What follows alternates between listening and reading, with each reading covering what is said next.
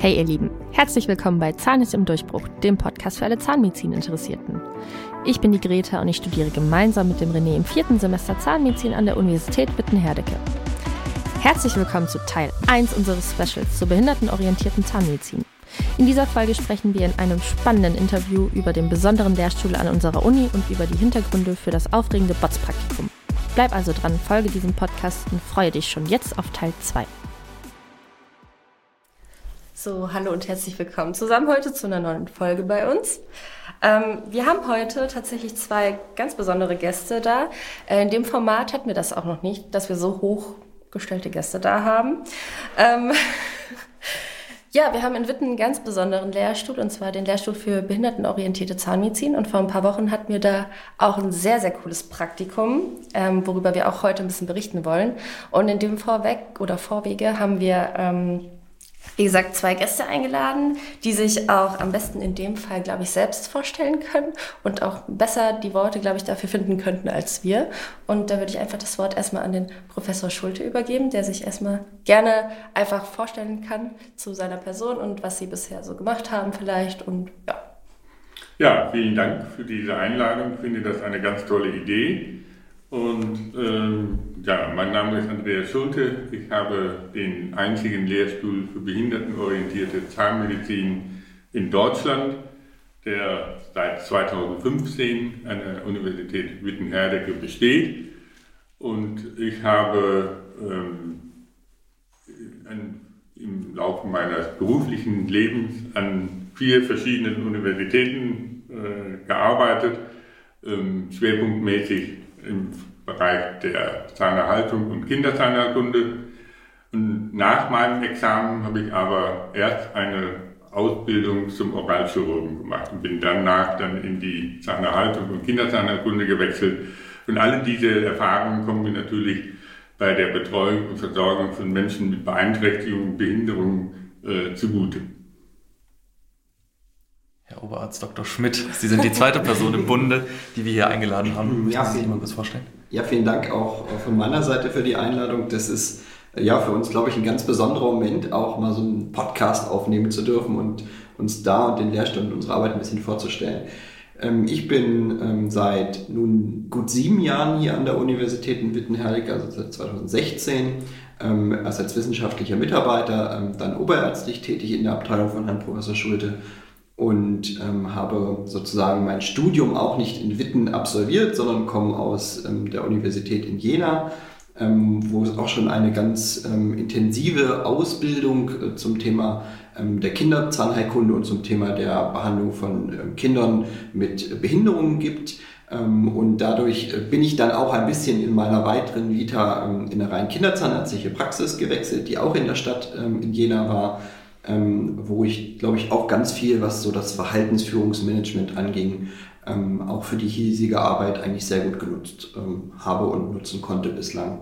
Mhm. Genau, das waren so meine bisherigen Etappen ähm, sozusagen von der Uni, zwei Jahre in die äh, Praxis und bin jetzt wieder an der Universität tätig. Ja, okay.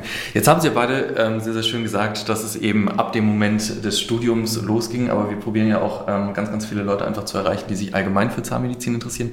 Deswegen vielleicht eine Frage, ich weiß gar nicht, inwieweit gehend die Ihnen schon mal so gestellt worden ist, wahrscheinlich früher auf jeden Fall vermehrt. Wieso haben Sie sich damals überhaupt für Zahnmedizin entschieden? Also unabhängig davon, welchen Weg Sie dann gegangen sind, wie kam es generell dazu? Wer möchte? Ich würde, ich würde, die Frage sehr gerne beantworten, weil ich die total toll finde und man sich die in der Rückfra äh, Rückschau ja selber immer wieder stellt. Warum ja. mache ich das eigentlich? Um, und ich verbinde das in meinem Leben immer mit so einer kleinen Anekdote, ähm, die vielleicht so ein bisschen ähm, ja auch verblendet sein kann, aber es trotzdem immer eine schöne Erinnerung ist, weil ich einer der wenigen Personen bin, die schon sehr, sehr früh wussten, was man beruflich machen möchte und ich wollte schon so einfach die Erzählung auch meiner Eltern und meiner eigenen Erfahrung, seitdem ich vier Jahre alt bin, Zahnmedizin studieren. Okay. Ähm, und das ist ähm, sehr, vielleicht sehr ungewöhnlich. Ähm, ich habe auch neulich mal wieder so einen kleinen Weihnachtsbrief an den Weihnachtsmann gefunden. Ähm, da war ich sieben und habe mir eine elektrische Zahnbürste zum Beispiel okay. gewünscht. Also das zieht sich tatsächlich schon so durch. Ähm, und die Anekdote dazu ist, dass ich mich noch sehr gut erinnern kann, wie ich selber bei meiner Zahnärztin tatsächlich war. Ähm, äh, lieben Gruß an Frau Dr. Krebs in Quedlinburg an dieser Stelle. ähm, die damals zu mir meinte, ich hätte so schöne blitzende, blinkende Zähne wie Perlen und das sieht alles so toll aus. Und ich glaube, das ist mal so eine Erinnerung auch dran, ähm, wo ich das immer so ein bisschen mit verknüpfe. Ähm, weil da passiert ja viel. Da ist man selber auf sich total stolz, dass man das hinbekommt, weil man kann ja schon selber auch ein bisschen Zähne putzen und ähm, putzt irgendwie nach oder vor. Und ähm, ja, das ist so ein bisschen ähm, das, was mich an mein eigenes ähm, Interesse an die Zahnmedizin eigentlich erinnern lässt. Und ich ehrlicherweise dann auch den weiteren Weg, was die Schule angeht, was die Auswahl von Studienfächern angeht. Ähm, ich bin ja sozusagen ins Studium auch gekommen, als es in Deutschland zum Beispiel Studiengebühren gab mhm. Ähm, an verschiedenen Universitäten und wo auch sehr, sehr stark noch auf bestimmte Fächerwahl geachtet wurde. Das habe ich dann in der Oberstufe auch explizit dann danach ausgewählt. Mhm. Welche ähm, Fächer werden wie gewichtet, wo gibt es Bonuspunkte? Ähm, und entsprechend dann auch die Universitäten ausgewählt, äh, mhm. damit man da gute Chancen hat. Ja. Also es war schon ein sehr toller Tag, als dann dieser Zettel kam, ja. ähm, Sie haben einen Studienplatz erhalten. Ja, ich glaube, ähm, ich glaube, das Gefühl ist generell, das kann man einem auch nicht mehr nehmen. Da wird man sich auch immer, immer genau. daran erinnern. Äh, aber wenn Sie jetzt gerade sagen, mit vier schon, äh, darf man fragen, äh, einen familiären zahnärztlichen Hintergrund gab es da auch schon? Oder also wie ist man da so früh? Genau, das ist die Besonderheit, die gibt es bei uns halt gar nicht. Okay, weil das, das, das macht es cool, nämlich noch besonderer. Weil das war nämlich gerade die Frage, wenn man irgendwie mit vier draufkommt, vielleicht ist es irgendwie bei Mama und Papa. Oder drei. Ja, es ist, ist in Ordnung. Äh, Erinnerungen, Erinnerungen verändern sich ja auch immer ein bisschen. Aber ähm, dann ist es ja sogar noch, noch interessanter. Ne? Ja. Also ich weiß gar nicht. Früher gab es ja auch hier mit Knete, äh, wo man mit Knete diesen Zahnarzt spielen konnte, mit nicht Dr. Bibber, sondern. Ja, ähm, stimmt. Ne? Das hatte ich nämlich früher. Das fand ich ganz toll. ähm, super. Professor Schulter, wie äh, schaut das bei Ihnen aus? Wie sind Sie zum Fach Zahnmedizin gekommen? Ja, ich kann jetzt nicht so einen richtigen Schlüsselmoment äh, nennen. Ähm, ich muss, war ja als Kind regelmäßig beim Zahnarzt. Ich komme ja aus einer Generation, wo äh, Prävention noch gar keine große Rolle spielte. Das heißt, also ich brauchte auch immer wieder eine Behandlung. Mich hat das ganze äh, Ambiente in einer Zahnarztpraxis, auch die Art und Weise, wie mit, man mit mir umgegangen ist, äh, immer sehr beeindruckt und fand das ganz faszinierend. Und später, als man dann äh, bewusst bei der, ähm, der, Vorabiturphase dann anfing nachzudenken, was will ich denn jetzt wirklich machen, ähm, fand ich natürlich auch sehr interessant, dass es ein medizinisches Fach ist und dass äh, man aber auch sehr viel mit Menschen zu tun hat, äh, im engen Kontakt und dass man eben auch äh, ja, ich hatte ja schon äh, bemerkt, dass ich eigentlich gut mit Menschen umgehen kann und äh, hatte eben das Gefühl, dass mich das einerseits das Fach interessiert, dass ich aber auch sozusagen meine Fähigkeiten da auch gut einbringen kann. Ja. Nee, also ich Und vielleicht auch noch als Ergänzung, auch ich komme aus einer Familie, wo ich der erste Zahnarzt bin. Aber es ist auch schön, ich meine, so kommt das irgendwie manchmal durch den Lauf der Zeit, dass es mal so ist und mal so ist auch irgendwie. Ja, das ist immer wichtig zu sagen, also weil gerade wir hatten ja letztens auch eine Folge zum Thema ähm, Vorurteile. Stimmt. Und da war eben auch ein Vorurteil, dass natürlich alle, die Zahnmedizin studieren, auch genau. zahnmedizinische Eltern haben.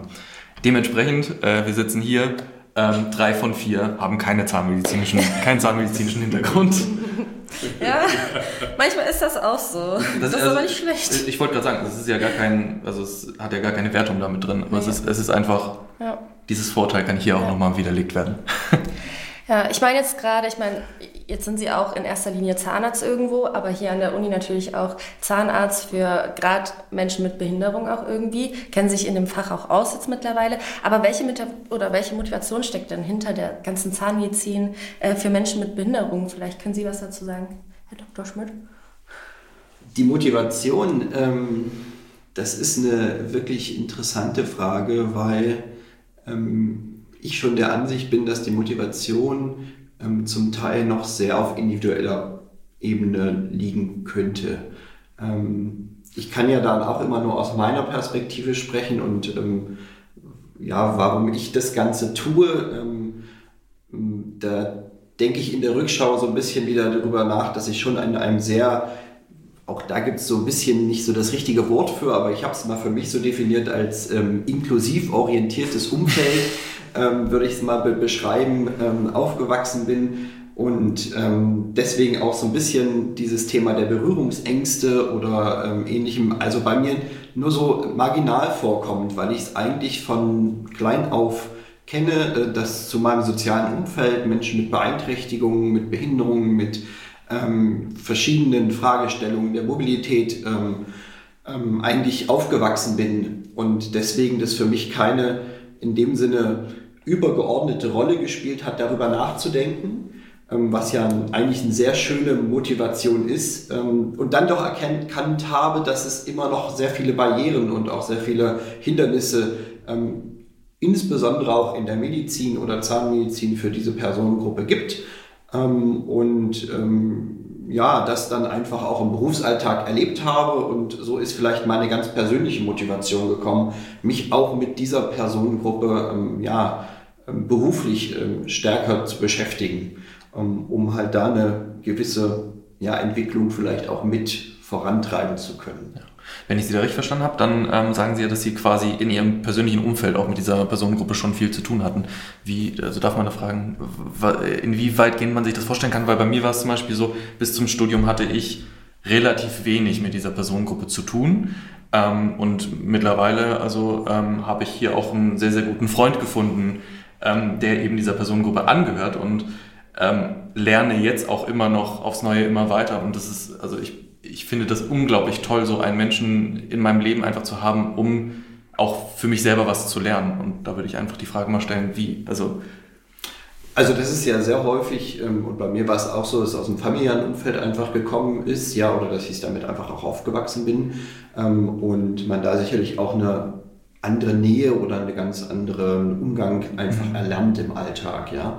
Ähm, und der zweite äh, größere Punkt ist, und auch da nochmal einen ganz großen Gruß an das Jugendrotkreuz in Sachsen-Anhalt. Ich mache jetzt für verschiedenste ähm, Nein, ähm, ich bin dann mehrere Jahre, also so mit, mit 16, ab, ab meinem 16. Lebensjahr für ja, fast zehn Jahre im, im Deutschen Roten Kreuz, im Jugendrotkreuz tätig gewesen, wo ich auch so eine integrative Kinderferienfreizeit mit betreut habe, organisiert habe, ähm, wir verschiedenste Aktionen, ähm, auch Veranstaltungen ähm, geplant haben, die im Sommer zweimal stattfindet, jedes Jahr.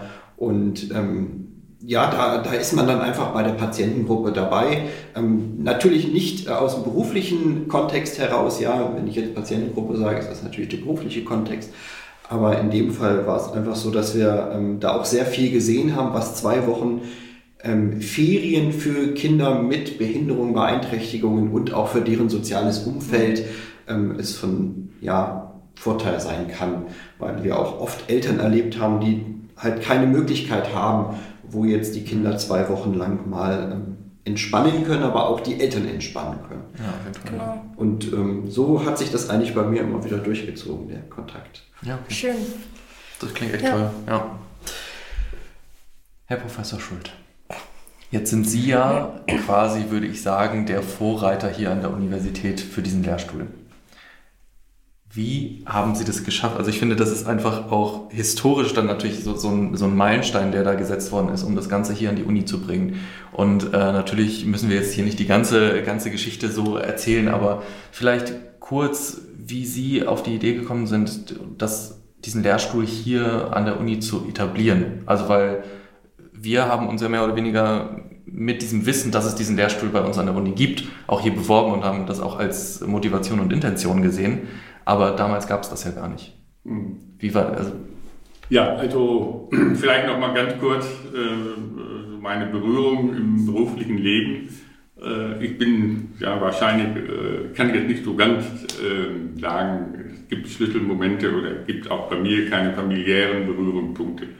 Aber äh, ich habe in meiner Schulzeit, in meinem Gymnasium, wo ich äh, zur Schule gegangen bin, gab es vereinzelt Kinder mit äh, Behinderungen und äh, meine langjährige Klassenlehrerin, die ganz in der Nähe von der Schule äh, lebte, hatte einen Sohn mit Down-Syndrom. Der war auch immer sichtbar. Äh, wir haben ihn immer wieder gesehen. Wir waren ja auch ab und zu mal bei dieser Lehrerin zu Hause. Das heißt also, für uns war das ganz normal, dass es äh, Kinder mit einem äh, Syndrom, mit einer Beeinträchtigung gab. Später, als ich dann äh, fertig war mit dem Studium, im Studium gab es überhaupt keine einzige Vorlesung oder keinen einzigen Patientenkontakt zu einem Patienten mit Behinderung. Ähm, war ich ja dann in, in der Kieferchirurgie als Zahnarzt tätig und da äh, ich habe ja in Münster studiert und zu der Zeit gab es zweimal in der Woche äh, Narkosesanierung für Menschen mit Behinderung. Und da war ich dann natürlich auch dran beteiligt.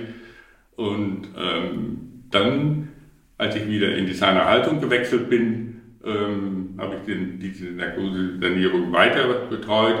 Und ich habe auch schon immer festgestellt, äh, dass Menschen mit Behinderung ähm, sehr schnell viel Zutrauen zu mir bekommen haben. Das heißt, also ich bin von Anfang an sehr gut mit dieser Patientengruppe äh, klargekommen. Und ich hatte auch immer das Gefühl, ähm, dass man natürlich auch als Zahnarzt eine bestimmt, bestimmte soziale Verantwortung hat und dass es eben auch Leute geben muss, die sich um besondere Gruppen äh, kümmern.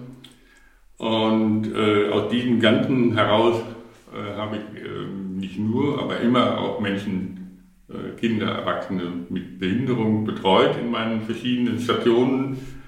Und als dann dieser Lehrstuhl ausgeschrieben war, äh, habe ich mich dann auch beworben. Und ich auch sehr froh, dass ich dann mich gegen die Konkurrenz durchsetzen konnte und den Ruf bekommen habe.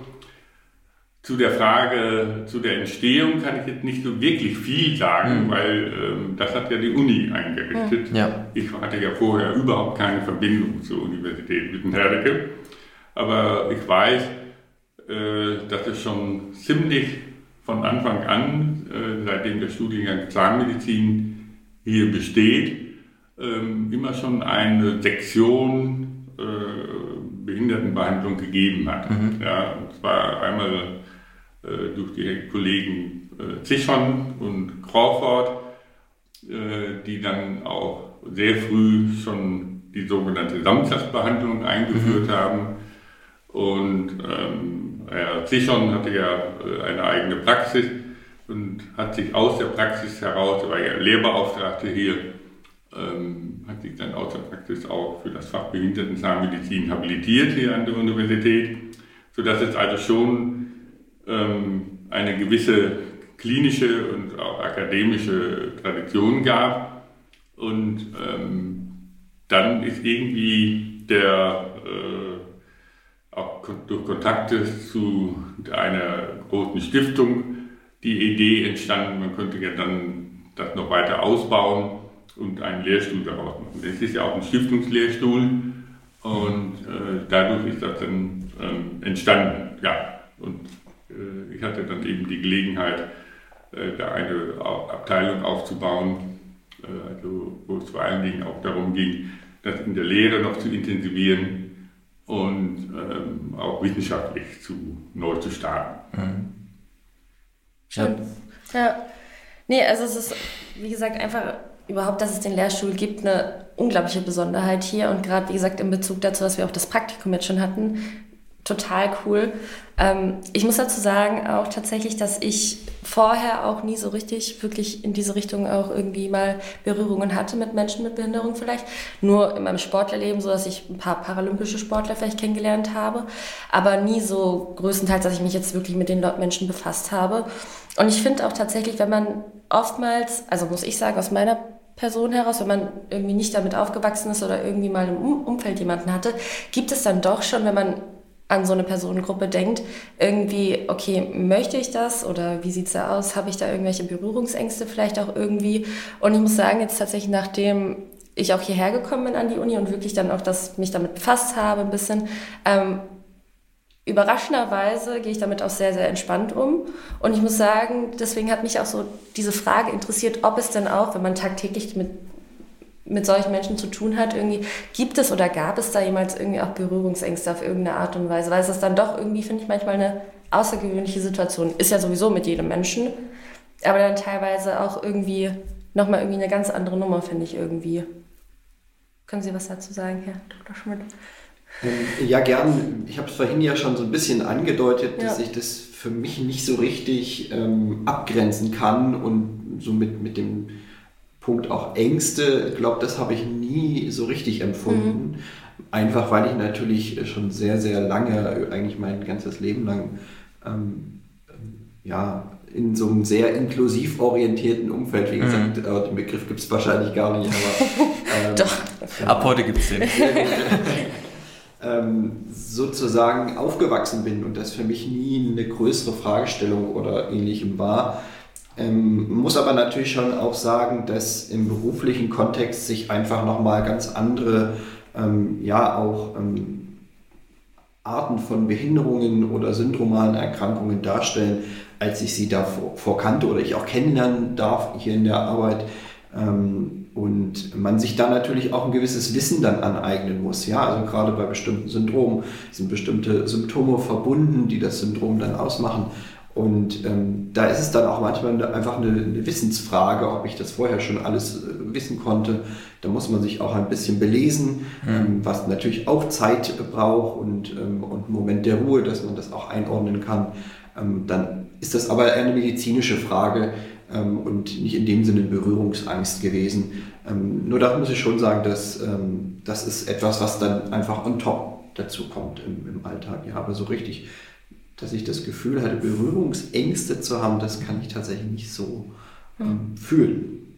Ja, aber das ist total schön, wenn man das so, wenn man das so von sich sagen kann. Also ich würde ja generell behaupten, also als Zahnarzt generell finde ich persönlich Empathie eines der essentiellen ähm, Mittel, die ein jeder Zahnarzt haben sollte. Ich glaube jetzt gerade, wenn man in der behindertenorientierten Zahnmedizin arbeitet, ist das nochmal will jetzt eigentlich nicht sagen wichtiger, weil eigentlich ist es sowieso wichtig. Aber ich glaube, da ist es auch wirklich ein zentraler Aspekt, um eben zu diesen Menschen auch manchmal einen besseren Zugang zu bekommen. Ähm, korrigieren Sie mich, wenn ich äh, irgendwas Falsches dazu sage. Aber ähm, was mich generell interessieren würde, wenn es jetzt um die Berührung, wenn wir jetzt gerade über diese Berührungsängste gesprochen haben, gibt es ja manchmal trotzdem, wenn man auch sagt, man hat keine Berührungsängste, trotzdem Situationen, wo man irgendwie an seine Grenzen kommt. Also wo man einfach merkt, ich habe jetzt keine Berührungsängste, aber ich bin jetzt in einer Situation, ich weiß gerade vielleicht gar nicht, was ich tun soll. Hatten Sie solche Situationen schon, beziehungsweise wie, wie gehen Sie persönlich damit um? Wir haben es ja in unserem Praktikum, das wir machen durften, auch schon mal so ein bisschen angeteasert und probiert, beziehungsweise wurde ja uns so ein bisschen rausgekitzelt, uns auch in solche Situationen vielleicht zu bringen. Aber wie gehen Sie jetzt als Profis in diesem Fachbereich damit um?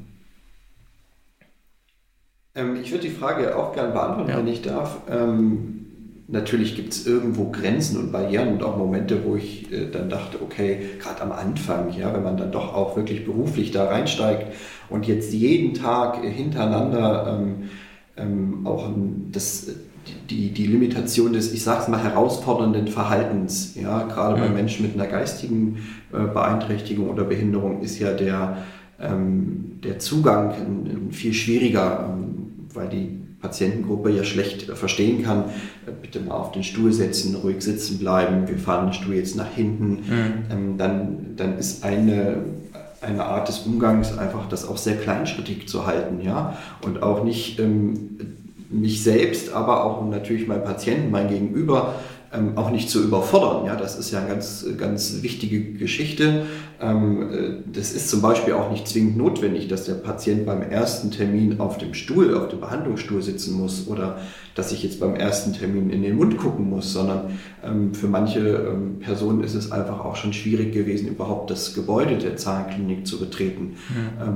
Also nur da, da sind wir natürlich jetzt auch so weit, dass wir sagen, also wegen mir muss die Kontrolle auch nicht im, im Stuhl stattfinden, mhm. sondern der kann auch, die Kontrolle kann auch im Auto sein oder das haben wir auch schon gehabt oder draußen auf der Parkbank. Ähm, das ist halt, glaube ich, dieses Individuelle, was man mitbringen muss, diese Flexibilität, diese, ähm, die es aber auch sehr spannend macht, diese Arbeit und den, mhm. den Umgang mit der Patientengruppe. und was, glaube ich, so eine ganz ganz gängige ähm, Strategie ist vielleicht auch übertrieben, aber eine Umgangsform ist einfach auch mal zu sagen, also ich weiß jetzt aktuell, ähm, möchte ich mich beraten. Äh, wir machen das auch in der Arbeit sehr häufig, dass wir uns beraten im Team, ähm, wenn jetzt bestimmte Fragestellungen medizinischer Art auftreten oder dass ich sage, wir gucken uns heute die Zähne an, alles weitere besprechen wir im Team. Also das ist ja das Tolle, dass wir in der Abteilung sind, dass wir mehrere mhm. Personen sind, die sich da mit beschäftigen und man eben nicht dieser Einzelkämpfer ist. Ähm, und ähm, ja, das, das ist einfach auch eine, glaube ich, gängige Möglichkeit, ähm, das so zu fahren. Ja. Also so mache ich das jedenfalls. Mhm. Und ich glaube, so machen wir es alle irgendwie, ja.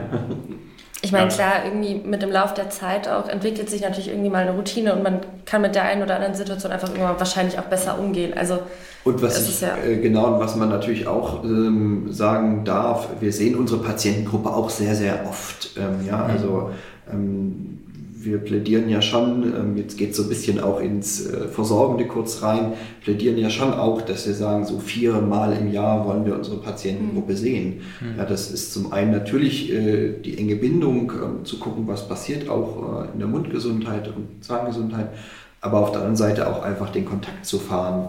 Ja, und dann kennen sie ihre Patienten natürlich auch sehr, Klar. sehr gut. Würden Sie sagen, das klappt auch gut? Also gerade mit dem viermal im Jahr? Also ist das Gibt es auch verschiedene mhm. ähm, ja, Herausforderungen. Ähm, zum Beispiel gibt es ja eine Gruppe von Menschen mit Beeinträchtigung, gerade im Erwachsenenalter, die in einer Pflegeeinrichtung oder in einer ja. Wohneinrichtung wohnen, ähm, müssen dann mit einem Transport äh, gefahren werden. Manchmal sind die nicht, äh, nicht verfügbar.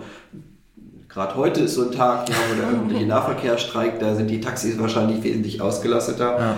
Ähm, da kann das schon mal sein, dass dann auch ein Termin abgesagt wird. Aber nur so als, als Randnotiz. Ja. Aber ja. grundlegend ähm, ist das schon machbar. Ja. ja, das ist toll. Also es macht ja eigentlich wirklich so jede Situation vollkommen besonders und jede Situation auch einzigartig irgendwie. Also würden Sie auch, ähm, Professor oder Herr Professor Schulte, würden Sie dann auch sagen, dass einfach die behindertenorientierte Zahnmedizin auch irgendwie außergewöhnlich ist dann in dem Fall? Ja, die ist schon in gewisser Weise außergewöhnlich, weil man als Zahnarzt oder als Zahnärztin äh, doch ein großes Geduldpotenzial haben muss, ja, mehr als man sonst hat. Und man muss eben außerordentlich flexibel sein, äh, den Patienten gut beobachten und äh, im Grunde genommen ist das so, der Patient bestimmt, was wir machen können. Anders als bei den anderen Patienten. Wir können zum Beispiel in vielen Fällen gar nicht, wenn wir den Patienten im Oberkiefer behandeln, ist es ja klassischerweise so, dass der Patient flach liegt. Das können wir bei unseren Patienten, vor allen Dingen bei denen mit geistiger Behinderung, in vielen Fällen gar nicht machen. Da können wir die Rückenlehne nur zum Teil zurückfahren. Mhm. Ja. Und äh, wir müssen eben immer wieder in, gucken, kann der Patient noch kooperieren? Müssen wir eine Pause machen oder müssen wir jetzt die Sitzung für heute beenden? Und äh, müssen eben auch sicherlich ähm, Behandlungsschritte auf mehrere Sitzungen verteilen, wo wir das sonst gewohnt sind, äh, in, in, einer Sitzung äh, mehr, mehrere Szene zu versorgen. Ja. Also das ist ganz wichtig, dass man diese Fähigkeit zur Geduld zur Beobachtung hat und auch zur Bereitschaft, ähm, darauf einzugehen. Ne der anderen Seite ist es natürlich auch so, äh, wir setzen ja auch einen ganz großen Schwerpunkt auf die Prävention. Das ist uns ja ein ganz großes Anliegen, dass wir erst gar nicht, oder dass die Patienten und auch ihre Angehörigen gar nicht in die Situation kommen, schwierige Behandlungen äh, über sich ergehen lassen zu müssen, mit allen Konsequenzen, die das dann haben kann.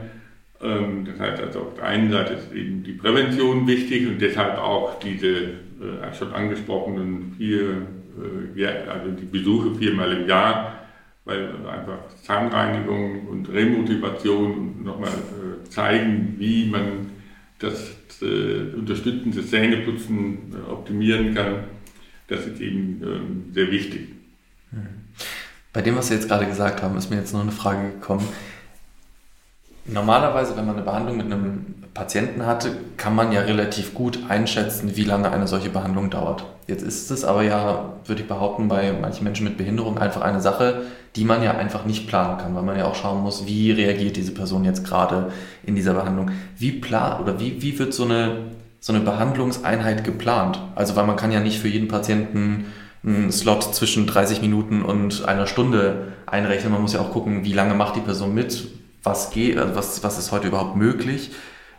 Ich weiß gar nicht, können Sie dazu? Ja, es gibt also, natürlich bestimmte Erfahrungswerte äh, und wenn wir wissen, die kommen ins, im präventiven Recall, dann wissen wir halt, da brauchen wir 20 Minuten dafür, dann kann man hm. das in diesen Abständen auch so planen. Man muss sowieso immer damit rechnen, dass es Absagen gibt, äh, die äh, sicherlich sehr viel häufiger äh, stattfindet als in Patienten, im Bereich der Patienten ohne Beeinträchtigung. Noch häufiger? Ja, das hat einfach damit zu tun, dass äh, so Dinge wie Transportfahrzeug steht ja. nicht zur Verfügung, Begleitperson steht nicht zur Verfügung oder man wird kurzfristig krank oder Begleitperson wird krank oder es gibt Krankheitsfälle in einer bedrohten Wohneinrichtung, sodass keiner abgestellt werden kann, um den Patienten zu begleiten. Mhm. Wir haben das gerade, weil wir ja auch mit der Zahnärztekammer sehr eng zusammenarbeiten, ähm, um, äh, sagen wir mal, auch eine angemessene Vergütung für den Mehraufwand, äh, den das bedeutet, äh, zu erzielen. Und haben gerade jetzt nochmal so ausgewertet, was sozusagen unsere Absagequote ist. Und äh, wir können sagen, dass wir im Durchschnitt ein Viertel der ein, eingeplanten Patienten mhm. nicht kommen kann. Okay. Wo wir dann äh, entweder versuchen müssen, kurzfristig noch neue Patienten umzubestellen oder aber eben, ja, äh, dann diesen, äh, dass diese Patienten eben dann nicht da sind und auch keinen Ersatz sozusagen bekommen. Das ist halt super ärgerlich, sowas, ne? muss man ja auch einfach sagen. Wenn, wenn es eben nicht daran liegt, dass die Person das irgendwie äh, verschläft, den Termin wahrzunehmen, sondern wenn es einfach nicht das die Möglichkeit gibt. Es vereinzelt mal. Natürlich, aber, aber wenn Sie jetzt gerade sagen, der, der Kern ist eher ja. manchmal die, die überhaupt die Möglichkeit anzureisen. Das ist ja, also hm, da ärgert man sich dann innerlich eigentlich, weil man sich denkt, wenn, wenn man schon die Möglichkeit eigentlich hätte und dann kann man es nicht wahrnehmen, weil einfach die Möglichkeiten nicht bestehen. Das ist. Ja, und wir hatten ja auch schon mal einen Fall, das ist so ein typischer Fall, äh, gibt ja auch Personen im Rollstuhl, die eigentlich sehr eigenständig äh, kommen wollen. Hm. Und äh, da gab es einmal so einen Fall, äh, diese Person wohnt hier im äh, NFB-Ruhrkreis und äh, reist dann auch mit dem Zug an und konnte dann den Termin nicht wahrnehmen, weil sie am Bahnhof in Witten nicht mehr vom Bahngleis runterkam, weil der Aufzug kaputt war. Ah, oh okay. Ja, daran denkt man überhaupt gar nicht. Ja. Stimmt. Das ist richtig.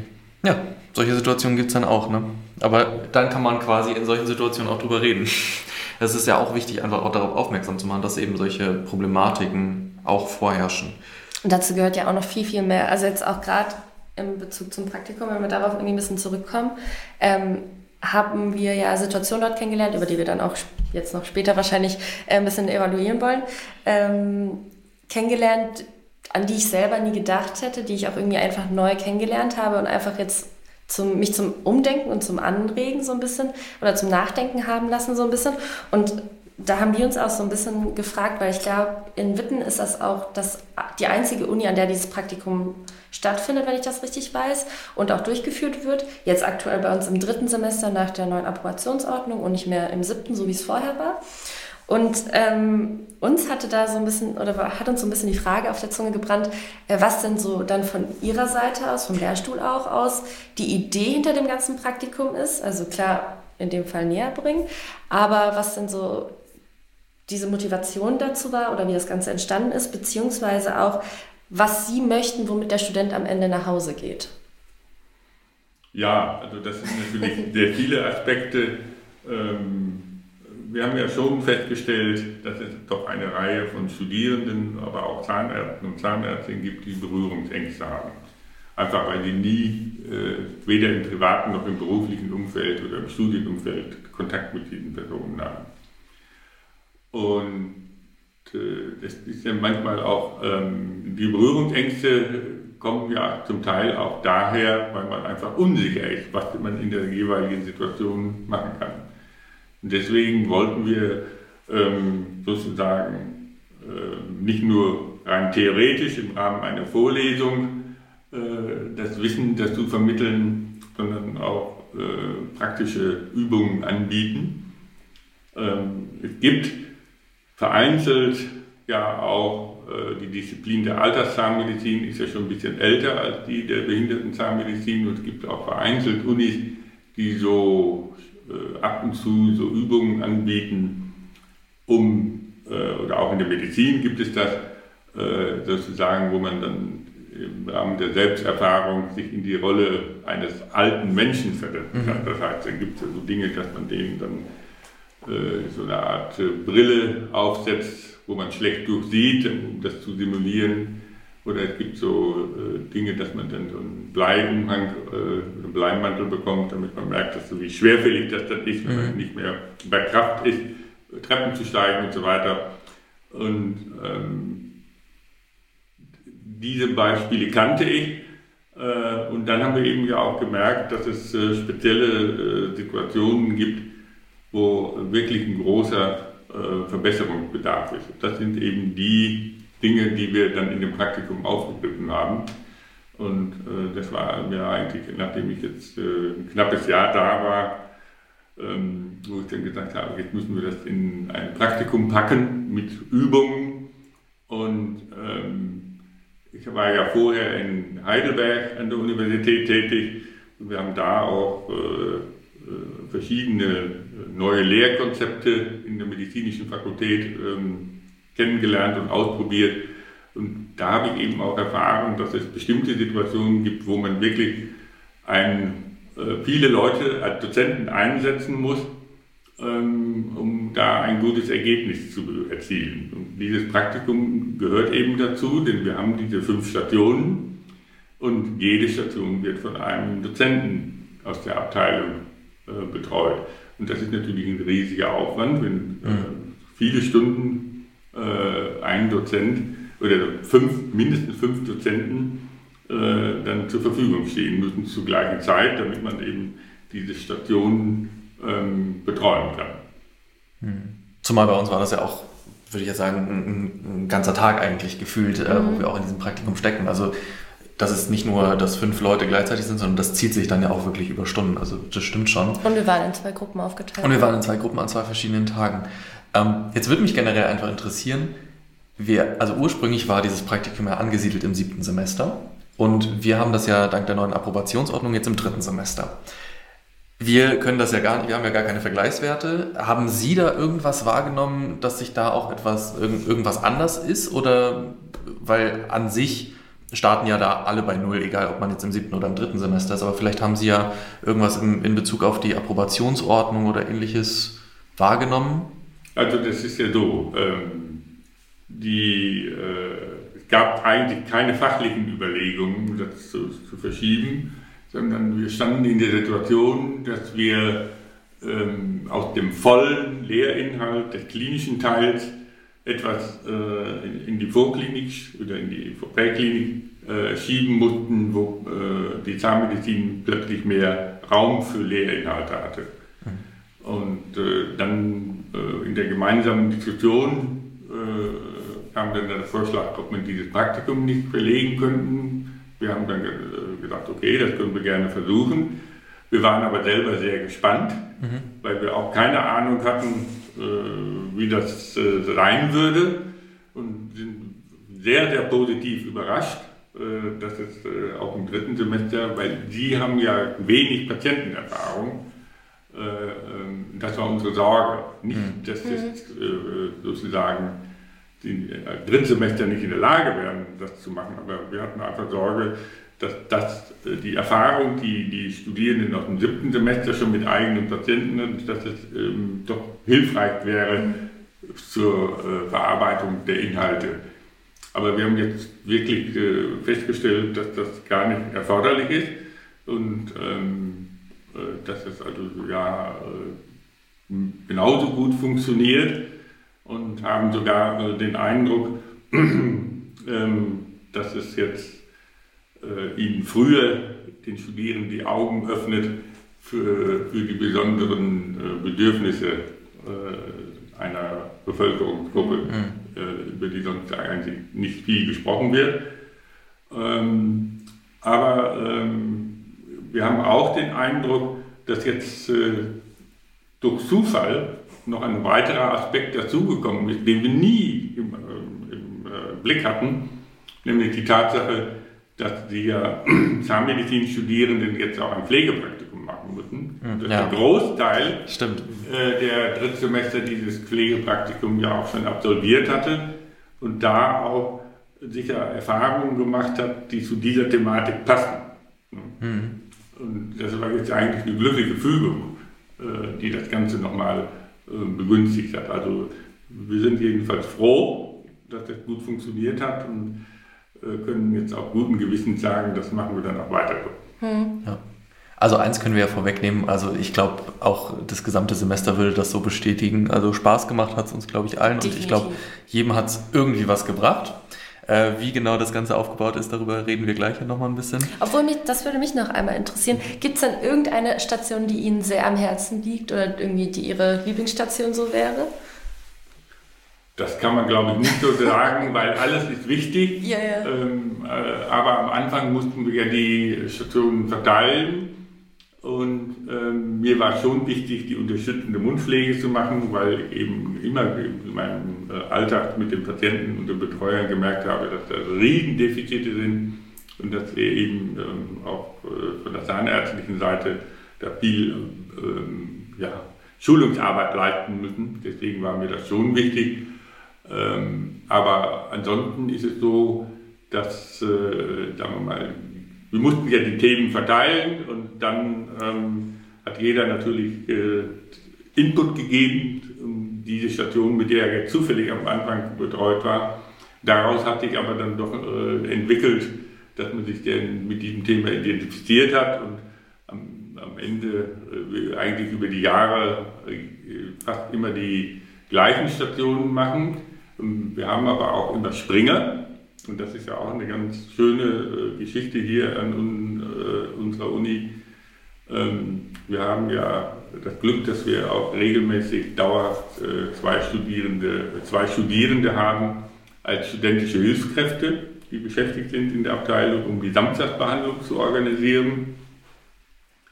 Und da gibt es eben verschiedene Personen, die auch nach dem Examen uns verbunden sind und die wir jetzt sozusagen als Lehrbeauftragte gewonnen haben, äh, bei diesem Praktikum mitzuwirken. Das sind also Kollegen, Kolleginnen, die in der Praxis arbeiten und äh, aber dann noch ein oder zweimal im Jahr kommen, um an diesem Praktikum mitzuwirken. Ja, ich würde an der Stelle gerne noch einen kleinen, ähm, ja, wieder Werbung machen. Wer wird jetzt gegrüßt? Äh, wird niemand gegrüßt und zwar ein bisschen Werbung für Sie, weil wir in der Lehre natürlich auch ähm, zum einen das evaluieren, äh, was wir da tun und zum zweiten auch natürlich uns versuchen, da weiterzuentwickeln. Ähm, also wie Herr Professor Schulte schon gesagt hat, die Themenkomplexe, die wir jetzt in diesem, ähm, ich nenne es jetzt schon immer wieder Basispraktikum oder Modul mhm. ähm, abdecken, ähm, das ist zum einen aus äh, der Erfahrung natürlich gekommen und auch so ein bisschen aus dem Wissen, welche Patientengruppen wir in, in der Abteilung auch betreuen. Und ähm, über die Jahre ist uns jetzt halt auch aufgefallen, dass eine, und jetzt geht der Werbeblock los, ähm, dass eine Patientengruppe Patienten mit ähm, einer Störung aus dem Autismus-Spektrum sind, mhm. ähm, die wir bislang in dem Praktikum noch nicht so berücksichtigen konnten. Und ähm, durch eine Stiftungsfinanzierung ähm, haben wir sozusagen jetzt in das neue achte Semester ein kleines Zusatzmodul eingebaut. Das heißt, wenn Sie dann im achten Semester sind, können Sie auf freiwilliger Basis dieses ähnliche Praktikum im ähnlichen Stil bezogen auf diese Patientengruppe ähm, auch gerne absolvieren, mitmachen, mhm. teilhaben. Und da haben wir jetzt in diesem Jahr die Chance, das zum zweiten Mal durchzuführen. Ähm, und da sieht man, glaube ich, auch so ein bisschen, dass wir uns immer wieder auch damit auseinandersetzen, ähm, ähm, die Lehre da gut ähm, und auch vor allem aktuell und präzise zu dem, was wir auch sehen, zu halten. Ähm, Werbeblock zu Ende. Werbung Ende. Nee, super. An sich würde ich Sie noch einmal fragen, ob Sie gerade unseren Zuhörern, die ja jetzt speziell, also in der Regel eher die Leute sind, die vom Zahnmedizinstudium träumen, die sich gegebenenfalls auch mit der Universität Wittenherdecke auseinandersetzen, aber auch allgemein einfach Zahnmedizin studieren wollen, haben Sie diesen Menschen irgendwas auf den Weg zu geben, was Sie gerne noch loswerden möchten? Ich kann nur sagen, macht es äh, oder machen Sie es. Äh, ich fühle mich in dem Fachbereich total wohl, ähm, habe aber mir auch im Leben lang ja nicht viel anderes vorstellen können, wie ich schon berichtet habe. Deswegen, ähm, ja, ich finde es ein ganz toller Beruf. Ähm, man hat gerade auch viele Möglichkeiten, sich dann doch auch zu spezialisieren. Ich meine, das ist ja ein großer Unterschied zur Medizin, wo dann immer, oder Humanmedizin in dem Fall, wo man denkt, man ist dann nur Zahnarzt, aber wenn man dann doch auch mal in das Studium reinblickt oder auch in den Berufsalltag reinblickt, dann kann er auch sehr vielfältig sein, sehr unterschiedlich. Ähm, die Tätigkeit an der Universität äh, macht das auch noch mal breiter. Ja, ähm, von daher doch, ich fühle mich da sehr wohl und kann nur motivieren, ähm, wer Lust äh, drauf hat, ähm, tut es. Die elektrische Zahnbürste damals hat sich gelohnt. War eine gute Investition. Ja, was soll ich sagen? Ähm, ich denke, äh, wenn man überlegt, ob man Zahnmedizin studieren soll, dann soll man sich natürlich nicht nur von dem Aspekt, dass man äh, auch manuell tätig ist, leiten lassen. Das ist natürlich schon ein sehr wichtiger Aspekt, aber äh, man muss eben auch bereit sein, mit Patienten zu kommunizieren. Man muss äh, eine hohe Bereitschaft für Empathie mitbringen und äh, auch äh, Geduld haben. Äh, und wenn man das alles mitbringt, dann ist äh, der Beruf eines Zahnarztes, einer Zahnärztin ein sehr schöner Beruf. Aber man sollte es eben nicht nur auf die ähm, ja, reine manuelle Tätigkeit reduzieren. Wir haben manchmal den Eindruck in den Bewerbungsgesprächen, dass das ein sehr dominantes Motiv ist. Ähm, außerdem muss man auch ganz klar sagen, äh, Zahnmedizin ist ein Teil der Medizin. Äh, das wird auch immer wichtiger. Und ähm, die Anforderungen an die zahnmedizinische Versorgung von Patienten wird äh, sich sehr stark ändern in den nächsten Jahren, Jahrzehnten. Also die reine Tätigkeit mit dem Bohrer, äh, die wird äh, deutlich weniger werden. Stattdessen werden viel mehr äh, Präventionsaspekte, Beratungsaspekte eine große Rolle spielen. Und da habe ich auch noch mal eine kleine ähm ja, so ein kleines Tätigkeitsfeld, was wahrscheinlich auch stärker kommen wird, da haben Sie völlig recht, Professor Schulte, ist, dass ähm, wir auch in der Zahnmedizin mehr aufsuchend tätig sein werden. Ich denke, das ist so ein Bereich, der sich entwickelt, der kommt, den man auch noch nicht so richtig äh, im Studium so im Blick hat. Ähm, sei es aufsuchend in verschiedenen Formen der Wohneinrichtungen, ähm, ähm, oder sei es in, in Kindergärten, in Schulen, ähm, auch das Thema Gefängnisse spielt eine Rolle, ja, auch da muss eine Versorgung stattfinden. Ähm, ich denke, das ist ein Bereich, der noch zusätzlich wachsen wird, der auch den Beruf und den Berufsalltag nochmal verändern kann. Ja. Ich glaube, es ist generell ein Berufsfeld, äh, das sich dauerhaft verändert. Ne? Das äh, merkt man, finde ich, auch jedes Mal im Laufe des Studiums, dass sich da tagtäglich unglaublich viel tut. ja. ja. Haben Sie sonst noch irgendetwas, das Sie unseren Zuhörern sagen möchten? Sonst würden wir Ihnen ganz, ganz herzlich danken, dass Sie sich diese Zeit genommen haben, hier äh, mit uns gemeinsam diesen Podcast aufzunehmen. Heute sind wir auch, äh, glaube ich, eine Dreiviertelstunde damit beschäftigt gewesen, erstmal die Räumlichkeiten zu finden, damit das alles klappt. Vielen, vielen lieben Dank, dass Sie hier waren, dass Sie uns alles erzählt haben, ähm, was, oder uns alle Fragen beantwortet haben, die wir an Sie hatten. Und ja, von mir aus, Dankeschön. Ja, danke für die Einladung. Danke. Ja, wir bedanken uns auch für die Einladung. Es war eine sehr nette Runde ja. und ich hoffe, dass es den Zuhörern und Zuhörerinnen äh, einige gebracht hat. Dankeschön. Dankeschön.